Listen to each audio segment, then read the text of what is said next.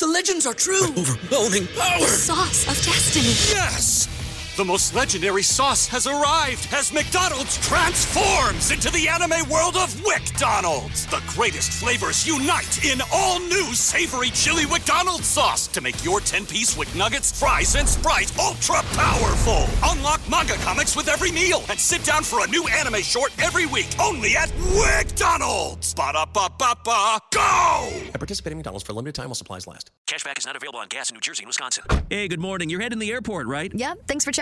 I like the car. How long have you been a rideshare driver? About three years now. But I really enjoy it. Isn't it hard to make money these days with the price of gas being so high? Not for me. I use Upside, the free app that gives you cash back for every gallon of gas you buy. Wait a minute. Are you saying you actually get real money back when you get gas with the Upside app? Yep, I get real cash back every time I get gas. Does that actually add up to anything? I'll make around $200 to $300. Wow, that's serious extra cash. I'm downloading the Upside app now. Download the free Upside app now earn real cash back every time you buy gas. Use promo code CAR for an extra 25 cents a gallon bonus on your first tank. You can cash out anytime right to your bank account, PayPal, or a gift card for Amazon and other brands. Just download the free Upside app and use promo code CAR for a 25 cents a gallon bonus on your first tank. That's code CAR. Algunas escenas en este programa han sido recreadas. Amy McNeil, de 13 años, tenía toda su vida por delante. Pero cuando la secuestraron camino a la escuela, su futuro corría peligro. La primera llamada que hicieron sus padres aterrorizados fue al FBI. Esperaban que la experiencia combinada de los agentes y la policía local ayudara a ubicar a los secuestradores antes de que le quitaran la vida. ¡Quieto! La evidencia se acumula, no hay sospechosos evidentes. Asesino serial en fuga. Ted Kaczynski es arrestado.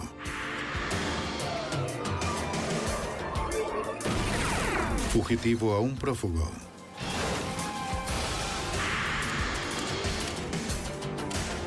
Los archivos del FBI. Retenida por rescate. Cerca de 32 kilómetros al sur de Fort Worth, Texas, se encuentra Alvarado, una pequeña ciudad en el condado rural de Jensen. Algunos residentes adinerados encontraron en Alvarado un refugio seguro lejos de los centros urbanos del estado. Los McNeil estaban entre ellos. Vivían como una de las familias más prominentes del área, en parte por las ganancias que el señor McNeil obtuvo al vender uno de los primeros diseños de la calculadora portátil. A las 7 y 15 de la mañana, el viernes 11 de enero de 1985, comienzan su día desayunando juntos como era habitual. Después, su hijo adolescente se fue con su hermana Amy, de 13 años, a la escuela. Adiós, querida. Adiós, Adiós, cariño. Cuídate. Que tengas un gran día. Vamos, vamos, Adiós, vamos, Amy. vamos. En el camino, Amy y su hermano se detuvieron para recoger a su primo. Él y su familia vivían en una casa aparte, en la propiedad de los McNeil.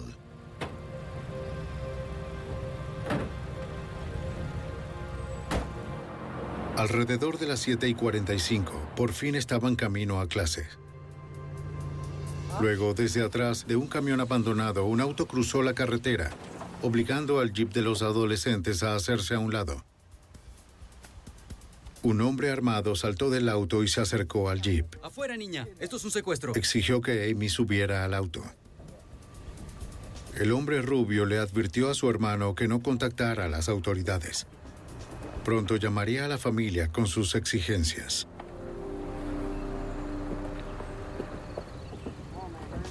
Por instinto, el adolescente intentó salir para ayudar a su hermana. ¡Regresa a casa, muchacho!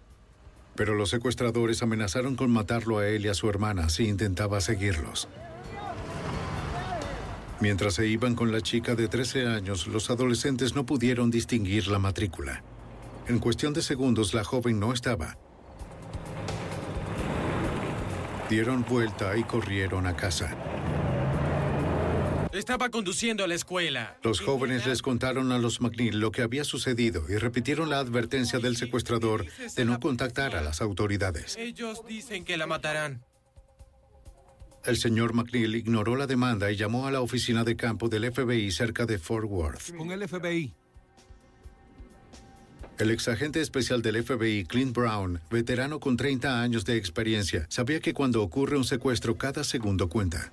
Hola, habla Clint Brown. Trabajé en muchos casos de secuestro y en ningún caso el sujeto se salió con la suya.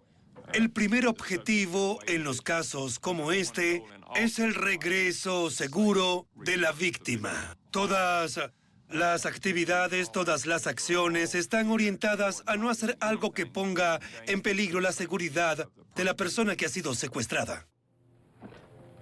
La primera tarea del FBI fue instalar una grabadora en el teléfono de la familia. Al grabar la voz del secuestrador esperaban identificarlo o al lugar del que llamaba. El FBI también informó a la compañía telefónica local que estuviese preparada para rastrear cualquier llamada entrante. Los agentes instruyeron al padre sobre cómo manejar la llamada. Debía insistir a los secuestradores por una prueba de que su hija aún estaba con vida. Que la llamada entre hoy. Así que quizá quiera... El hecho de que no llevaran disfraces le preocupaba a la exalguacil del condado de Johnson, Eddie Bucks, quien llamó a los Rangers de Texas momentos después de llegar. Los secuestradores no habían tratado de ocultar quiénes eran, en absoluto. Sencillamente fueron descarados, sin máscara, sin disfraces, nada. Eso significa que no habrá ninguna víctima cerca para decir quiénes son o cómo son. Los matarán. Descubrir las identidades de los secuestradores podría impedir eso. Usando fichas de identificación que incluían cientos de rasgos faciales, los investigadores trabajaron con el hermano y el primo de Amy para armar un retrato del hombre que sostenía la escopeta. Los adolescentes nunca habían visto al hombre de cabello rubio y fibroso. También proporcionaron una descripción del auto de los secuestradores.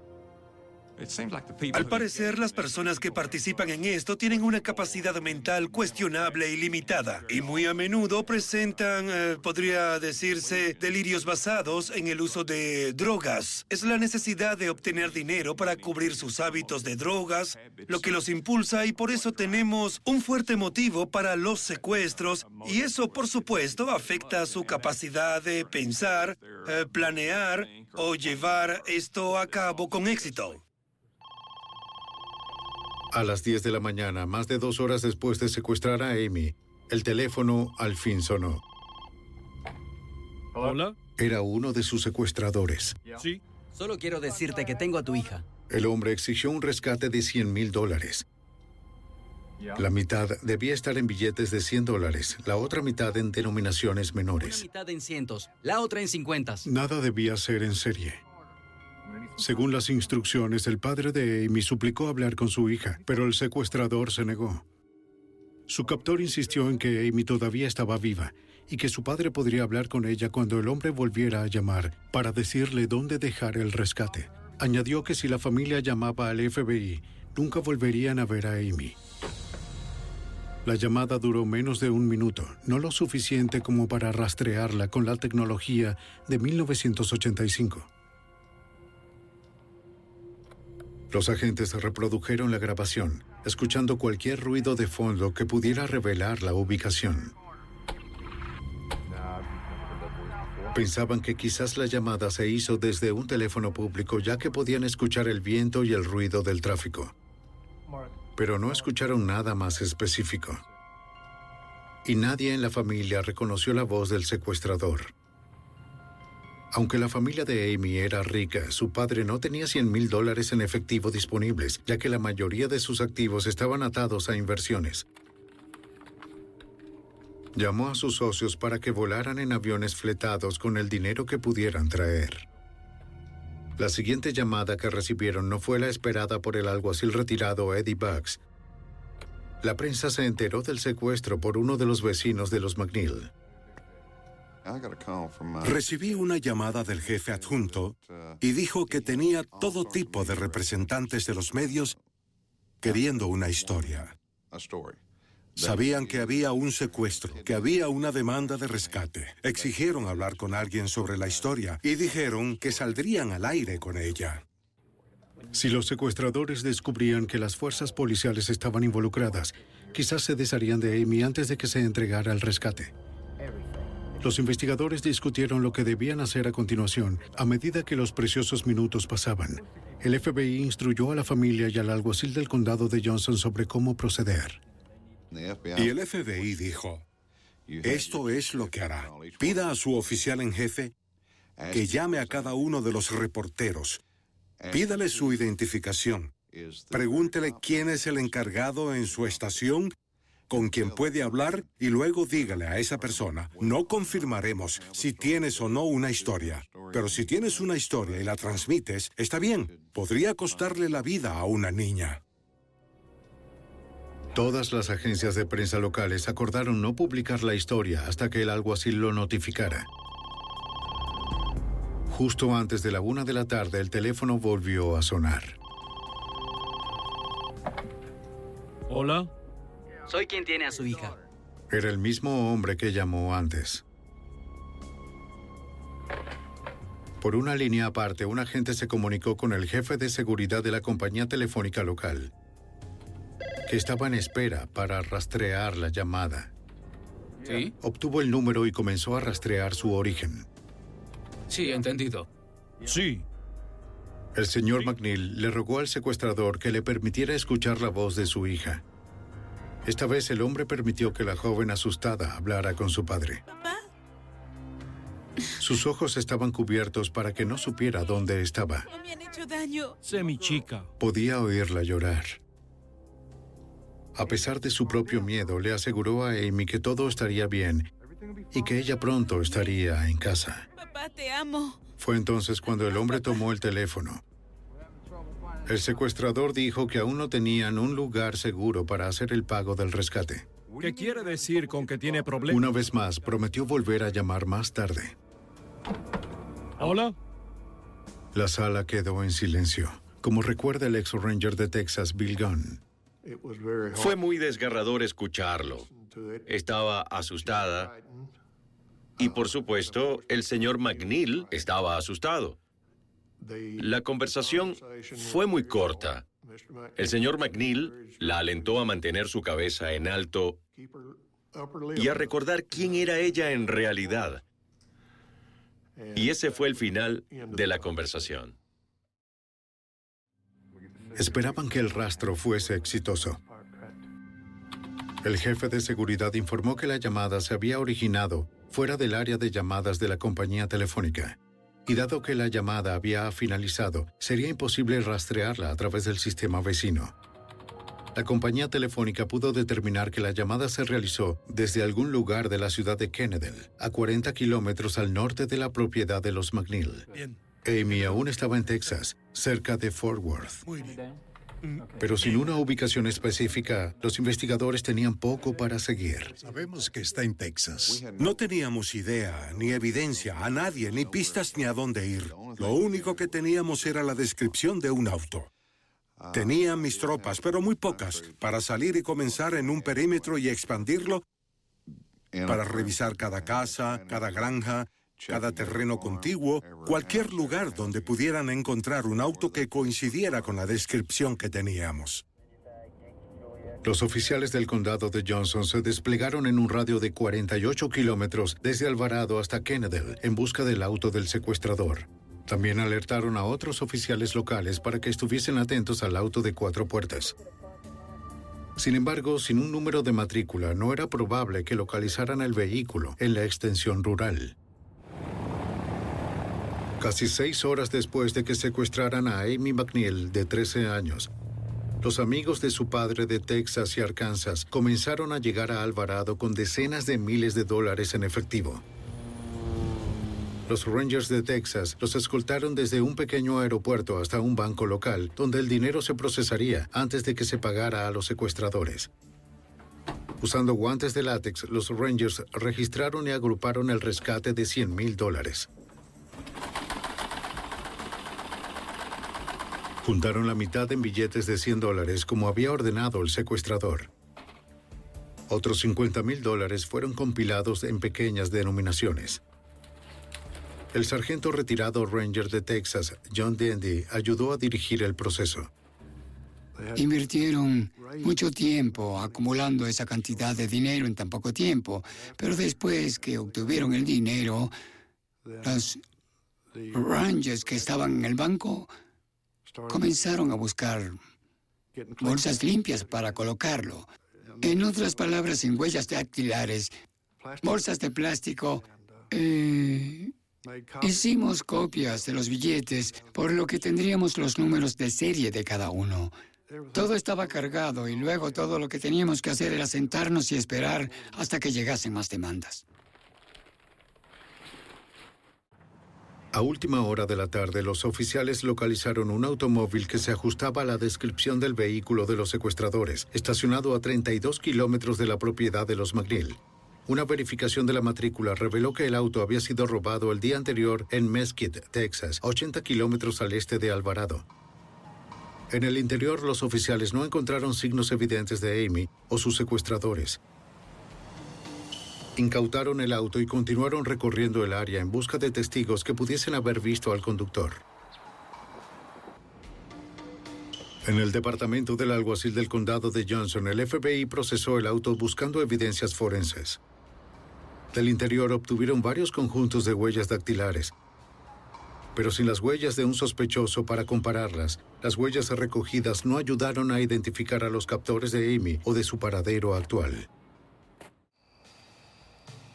A las 11 y 30 de la noche, 16 horas después del secuestro de Amy, su familia había recibido tres llamadas telefónicas más, pero aún no les decían dónde se haría la entrega del rescate.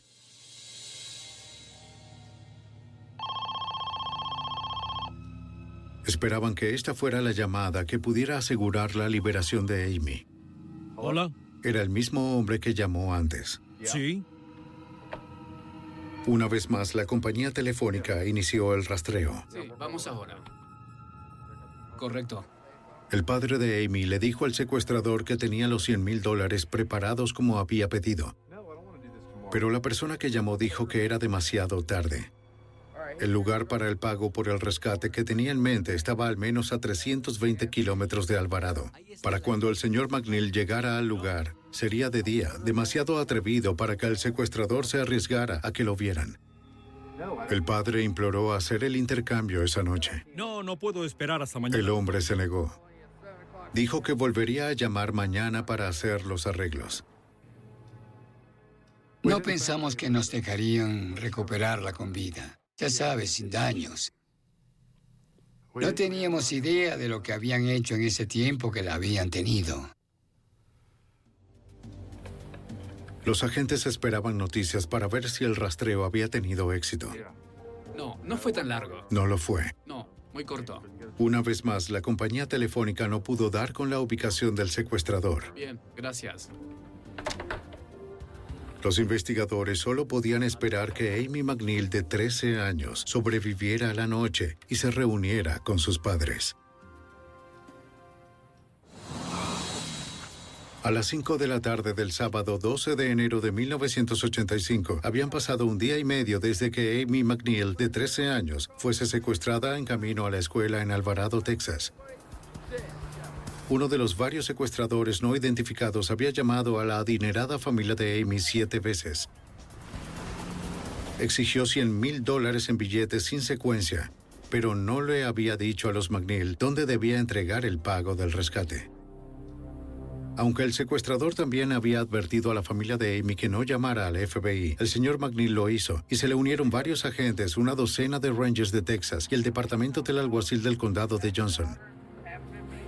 Sus secuestradores habían prometido volver a llamar a las 5 de la tarde con la ubicación del intercambio del rescate y para confirmar que Amy seguía ilesa.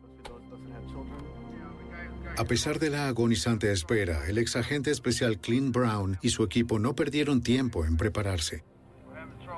Cuando se dieron las instrucciones, se ideó un plan para entregar el dinero del rescate con el señor McNeil conduciendo el auto y llevando él mismo el dinero para la entrega para que cualquiera viera el auto. Era la limusina que tenía.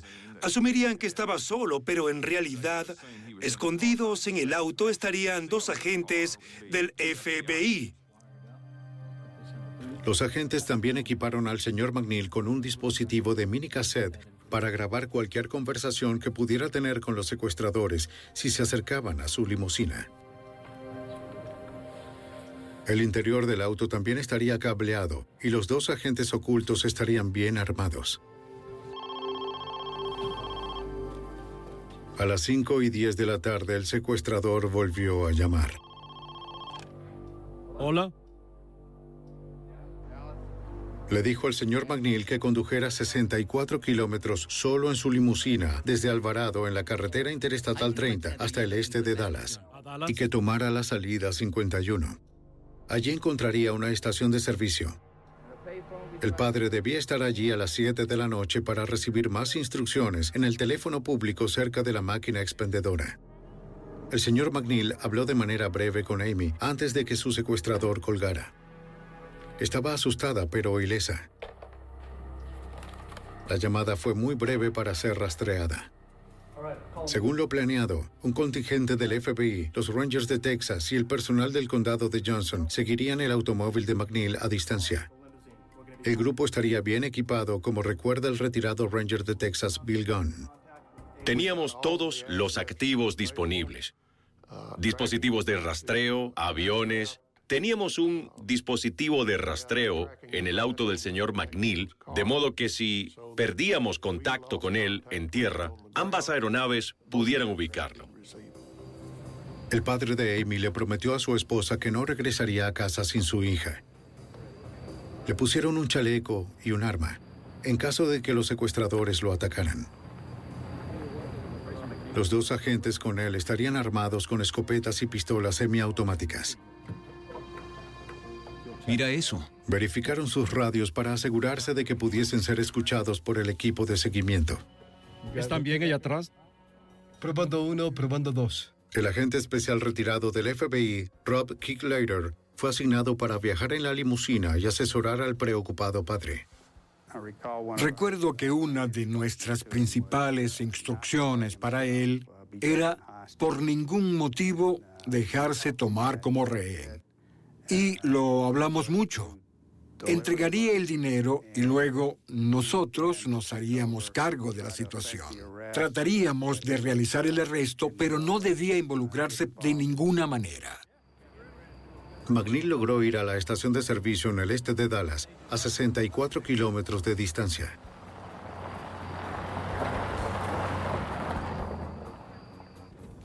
...10-4 copiado. Cuando la limusina había recorrido cerca de kilómetro y medio, el agente ordenó a los demás que lo siguieran.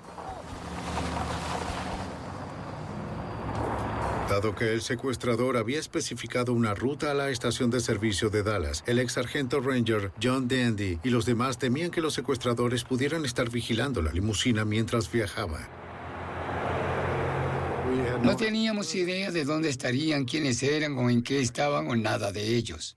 Y para que no sospecharan de nosotros, conservamos una buena distancia detrás, detrás del auto.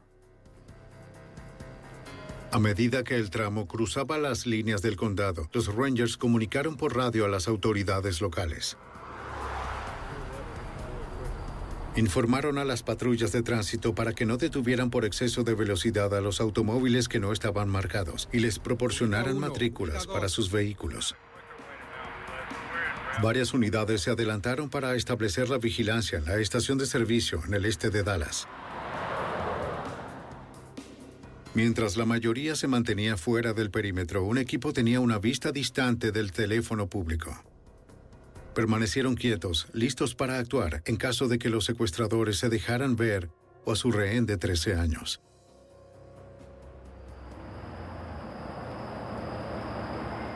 Los agentes informaron que la limusina acababa de llegar a la salida 51.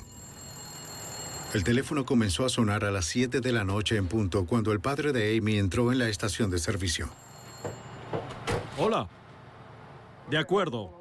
Fue la octava llamada que recibió de los secuestradores de su hija en las últimas 34 horas. El hombre no le dio al padre las noticias que esperaba. Le dijo el señor McNeil que tomara la carretera interestatal 20 este hacia Tyler, Texas, a casi 160 kilómetros de Dallas. En la salida 69 encontraría otra estación de servicio, donde recibiría otra llamada a las 9 y 20 de la noche en el teléfono público de afuera. Para el agente especial retirado Clint Brown, era difícil predecir qué estaban planeando los secuestradores de Amy. Podríamos decir que los secuestradores no estaban muy bien organizados porque parecían algo em, incómodos, confundidos. Algunos de sus planes parecían cambiar. No parecían tener una idea clara de dónde debía entregarse el dinero, por lo que incluso parecían estar estancados a veces, tratando de em, formular un plan viable que pudieran usar. Así que no parecía que hubieran pensado esto muy bien.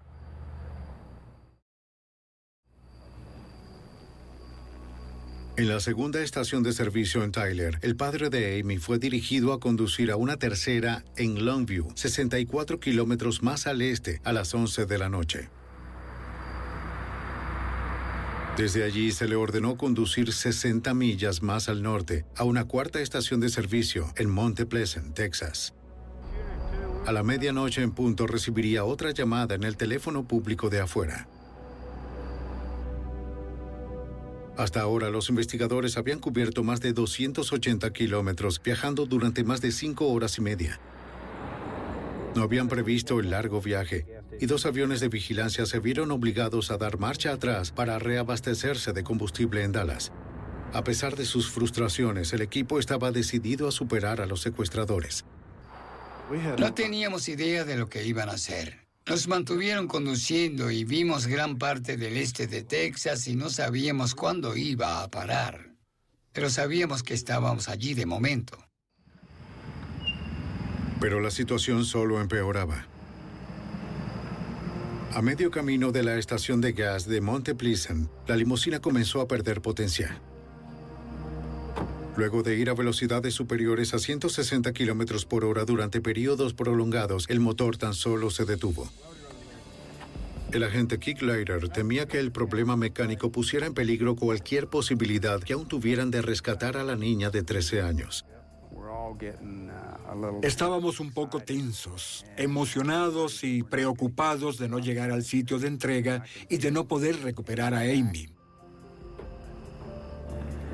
Decenas de kilómetros de distancia, en la estación de gas de Monte Pleasant, dos francotiradores camuflados de los Rangers de Texas estaban desplegados para vigilar el teléfono público. A medianoche empezó a sonar. El señor McNeil era el único que podía responder, pero perdió la llamada. A medianoche, el 13 de enero de 1985, a las afueras del Monte Pleasant, Texas, dos agentes del FBI y el padre adinerado de una niña de 13 años secuestrada trabajan de manera frenética para reparar el motor de una limusina. La limusina del señor McNeil era el auto que los secuestradores de su hija esperaban que condujera solo a una estación de gasolina en Monte Pleasant a medianoche. Mientras el señor McNeil intentaba volver a encender su auto, Dos francotiradores camuflados de los Rangers de Texas, desplegados para vigilar la gasolinera, observaban impotentes cómo empezaba a sonar el teléfono. El señor McNeil era el único que podía responder, pero se perdió la llamada para la ubicación final del intercambio de rescate de 100 mil dólares. Mientras patrullaban las carreteras desoladas que rodeaban la estación de servicio en Monte Pleasant, al equipo de apoyo se le informó que el señor McNeil al fin había encontrado el problema de su auto, según el exagente especial del FBI Clint Brown. El auto en el que iba el señor McNeil comenzó a tener problemas eléctricos. Al parecer, el alternador no mantenía la batería cargada y así, a medida que pasaba el tiempo, las luces empezaron a apagarse y comenzó a tener problemas con el sistema eléctrico del auto.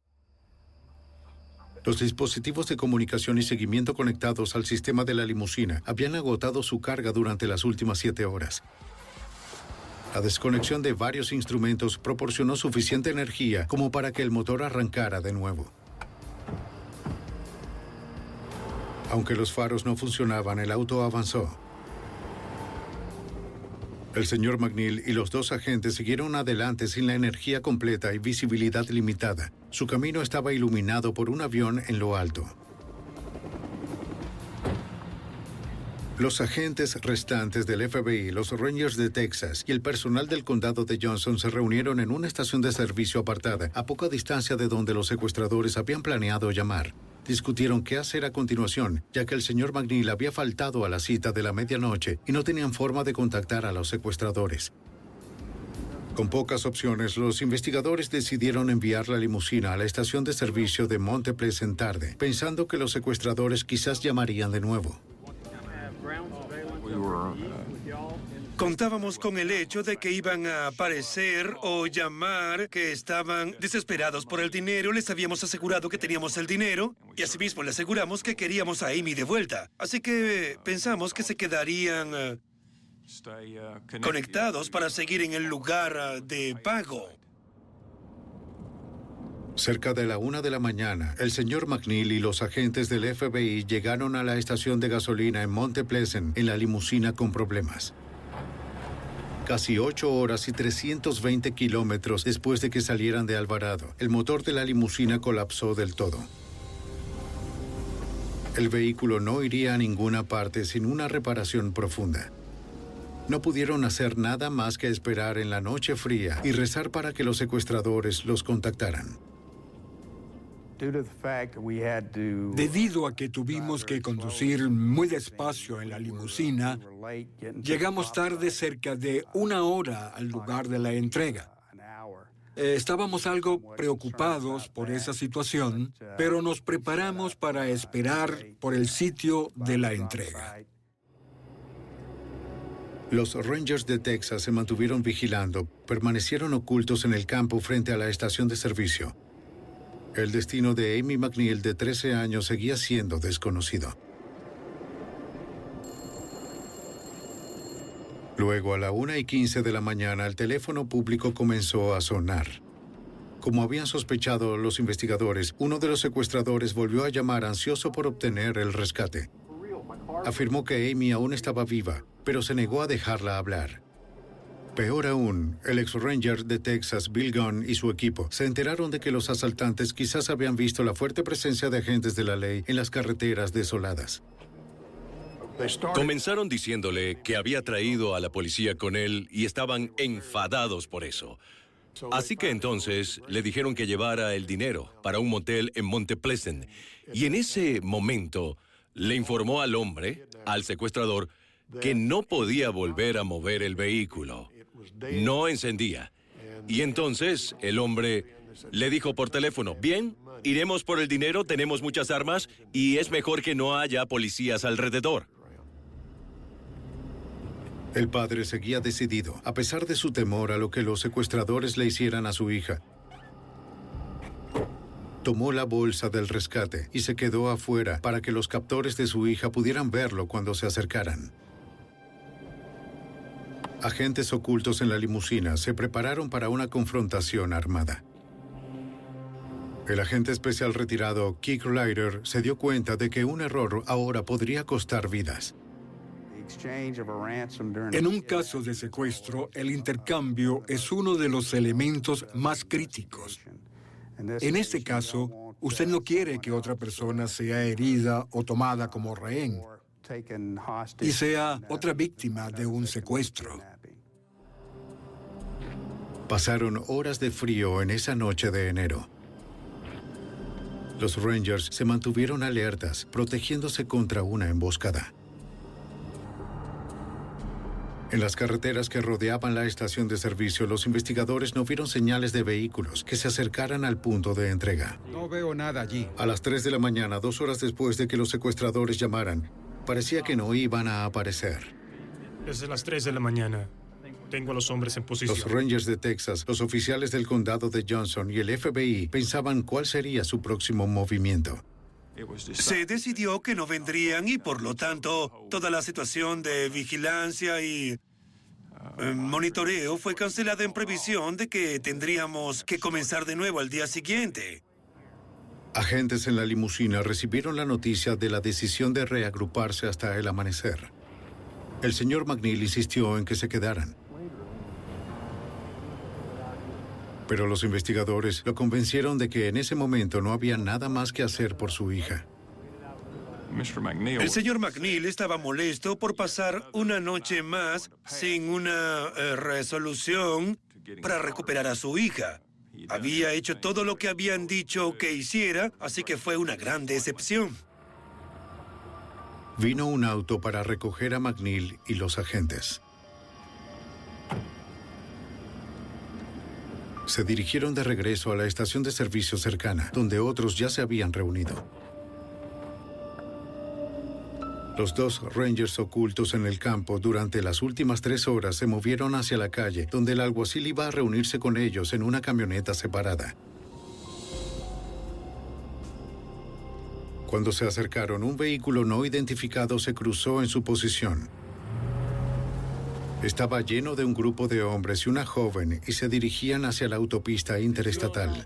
que el Buick va dirección hacia el sur. Los Rangers pidieron unidades mientras observaban a los que parecían ser los secuestradores que se apresuraban hacia la fría noche de Texas.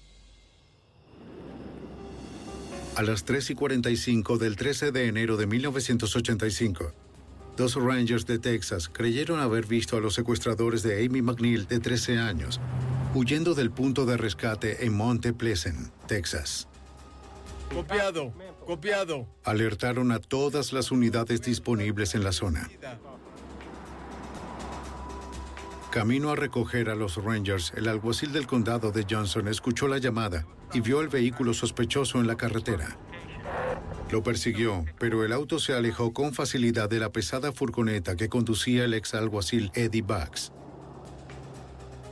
Como mi furgoneta era tan lenta, me superaron, casi como si estuviese parado. No había manera de que pudiera seguir el ritmo, incluso a la vista de lo que ocurría, porque esa persecución iba a más de 160 kilómetros por hora. A pesar de sus mejores esfuerzos, el alguacil perdió el auto y regresó al improvisado puesto de comando para dar una información detallada. La vida de Amy estaba ahora en un peligro aún mayor, ya que no había duda de que los secuestradores sabían que la policía estaba en el área. Entonces llegó una llamada del avión que quedaba. Tenemos a alguien por la carretera interestatal. El piloto había visto el vehículo y los investigadores que aún estaban en la carretera habían reanudado la persecución. El ex ranger de Texas, Bill Gunn, recuerda que los sospechosos aceleraron hacia el oeste en la carretera interestatal 30. Para ese entonces, el resto de nosotros nos habíamos involucrado y perseguíamos el vehículo. Y continuamos a toda prisa en la interestatal 30, en una dirección que iba hacia Dallas y hacia una pequeña comunidad en otro condado. Diez minutos más tarde, los Rangers de Texas, los oficiales del alguacil y el FBI se unen a la persecución. Los sospechosos se negaron a frenar. Cuando el líder Ranger comenzó a acercarse, fue atacado. Una escopeta y una pistola lanzaron rondas contra su auto. Mientras se preparaba para devolver el fuego, vislumbró a dos niñas en el asiento trasero. Una era la joven Amy McNeil, a la que obligaban a estar en la ventana trasera. Las personas responsables de esto comenzaron a dispararles por las ventanas traseras a cada lado del Buick. Ellos empujaron a Amy al cristal trasero donde la pudiera ver y por supuesto no podíamos devolver los disparos. La carretera interestatal se redujo a un solo carril, pero los sospechosos no bajaron la velocidad. Los disparos golpearon la parrilla del auto. Las balas perforaron el carburador, obligando al Ranger a detenerse.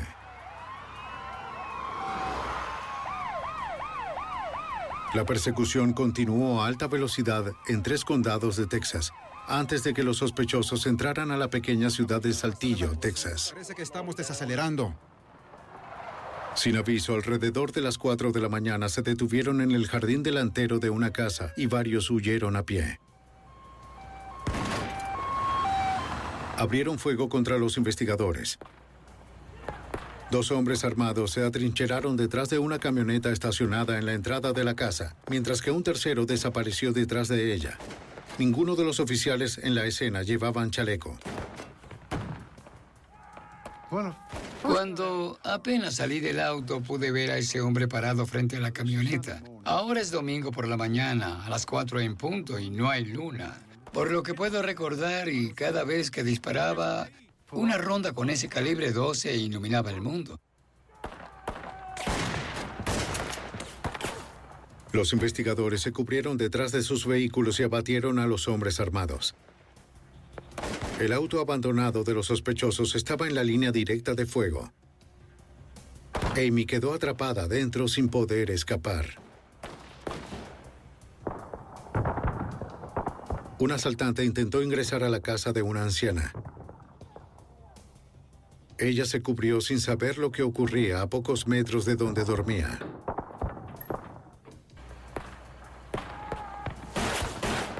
A medida que el tiroteo continuaba, los investigadores sabían que tenían que llegar a Amy McNeil antes de que fuera demasiado tarde.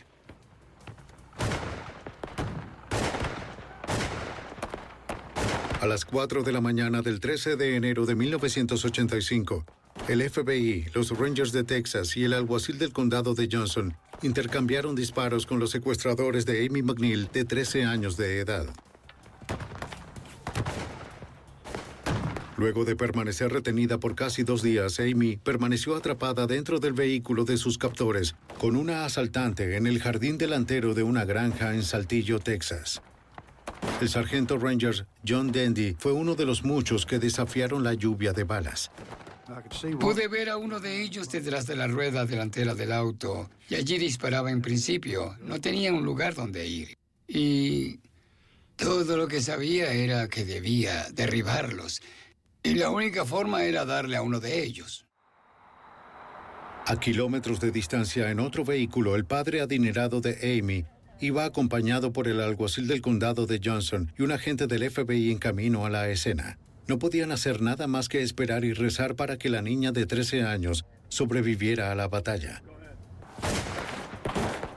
Mientras continuaban los disparos, un agente del alguacil del condado de Johnson se dirigió hacia el auto de los sospechosos, tal como recuerda el ranger Bill Gunn. Un adjunto del alguacil salió corriendo del vehículo en el que llegó. Se dirigió al vehículo del secuestrador y ella le preguntó si era un oficial de policía. Y él dijo sí, así es, y ella solo lo tomó y se aferró a él.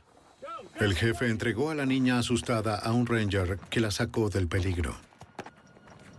Corrieron de vuelta a la carretera donde llegó más apoyo. En mi auto. Rápido, vamos. Luego de 44 horas en cautiverio, Amy McNeil, de 13 años, estaba al fin a salvo. El ranger necesitaba ponerse en contacto con los otros investigadores y darle a su padre las buenas noticias.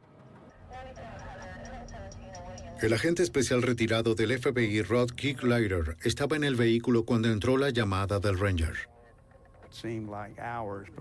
Parecieron horas antes de que al fin tuviéramos la confirmación de que Amy estaba a salvo. Recuerdo que el señor McNeil me golpeaba la cabeza y los hombros ya que Amy estaba a salvo y la tenían y él estaba estaba extasiado.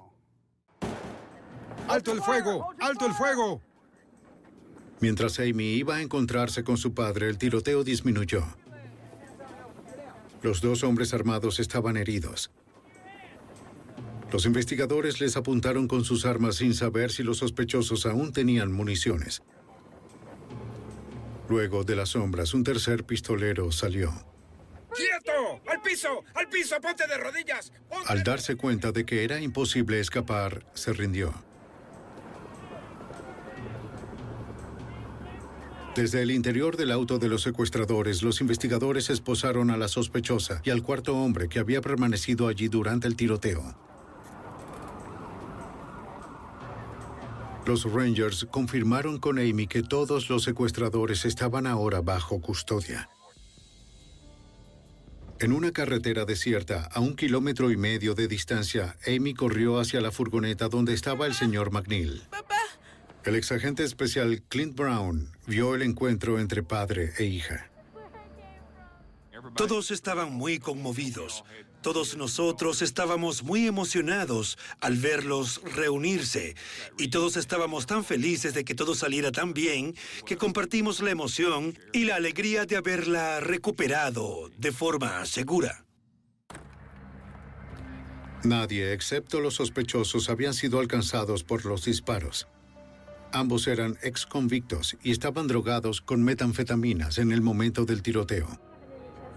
La anciana residente también fue examinada. Había sobrevivido al asalto solo con los nervios desgastados.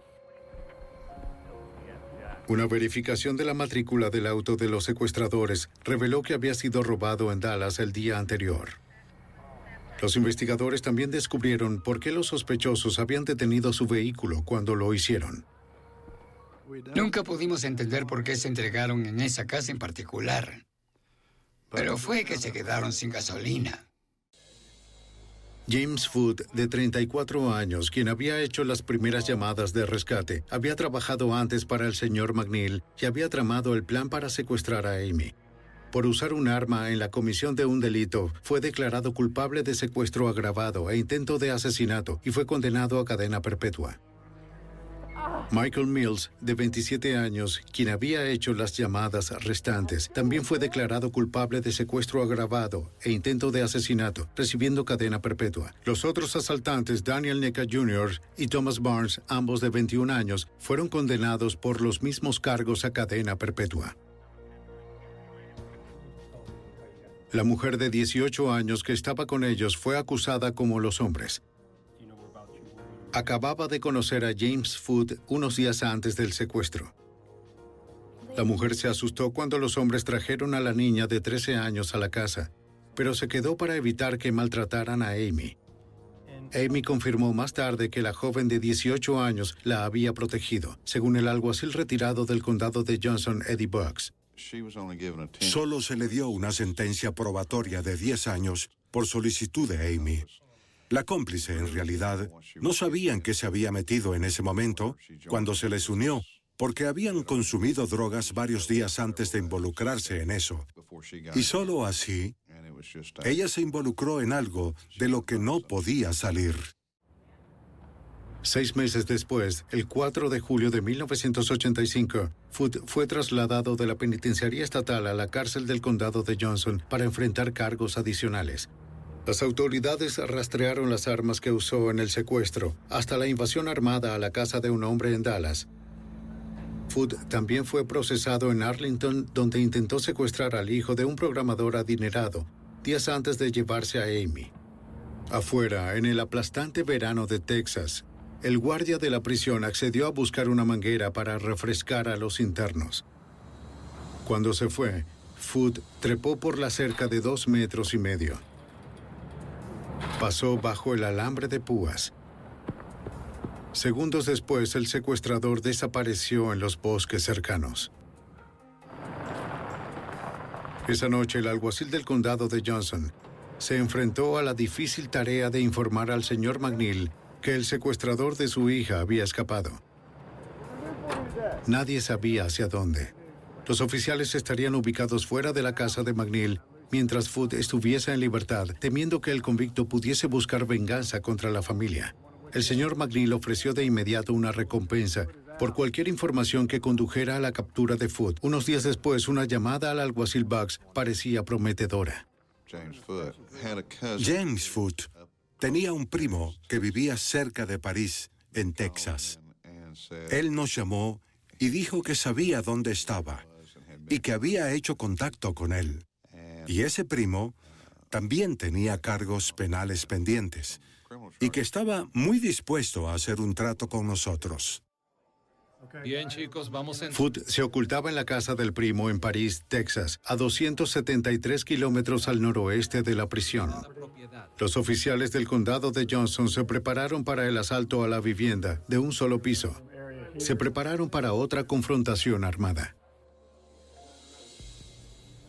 Según lo acordado, el primo se aseguró de que Food estuviera en la casa para que se hiciera el arresto.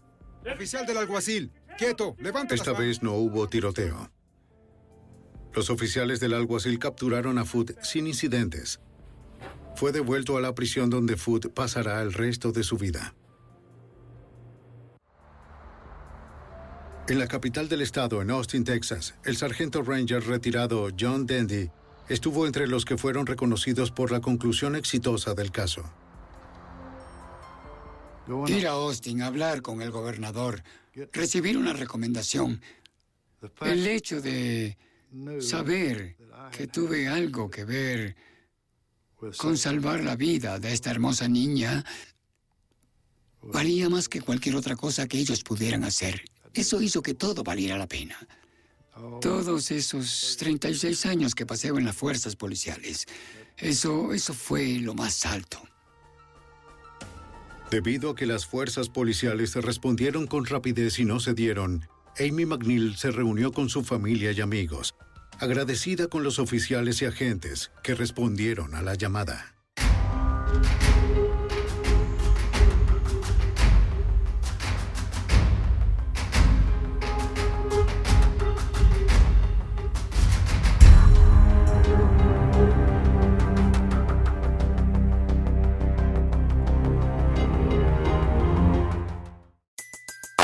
Everybody in your crew identifies as either Big Mac Burger, McNuggets, or McCrispy Sandwich. But you're the filet fish Sandwich all day. That crispy fish, that savory tartar sauce, that melty cheese, that pillowy bun. Yeah, you get it. Every time. And if you love the filet of fish, right now you can catch two of the classics you love for just $6. Limited time only. Price and participation may vary. Cannot be combined with any other offer. Single item at regular price. Ba da ba ba ba. ¿No se merece tu familia lo mejor? Entonces, ¿por qué no los mejores huevos? Ahora, Egglands Best están disponibles en deliciosas opciones. Huevos clásicos, de gallina libre de jaula y orgánicos de Egglands, que ofrecen un sabor más delicioso y fresco de granja que le encantará a tu familia. En comparación con los huevos ordinarios, Egglands Best contiene la mejor nutrición como 6 veces más vitamina D, 10 veces más vitamina E y el doble de omega 3 y B12. Solo Egglands Best. Mejor sabor, mejor nutrición, mejores huevos. Visita egglandsbest.com para más información.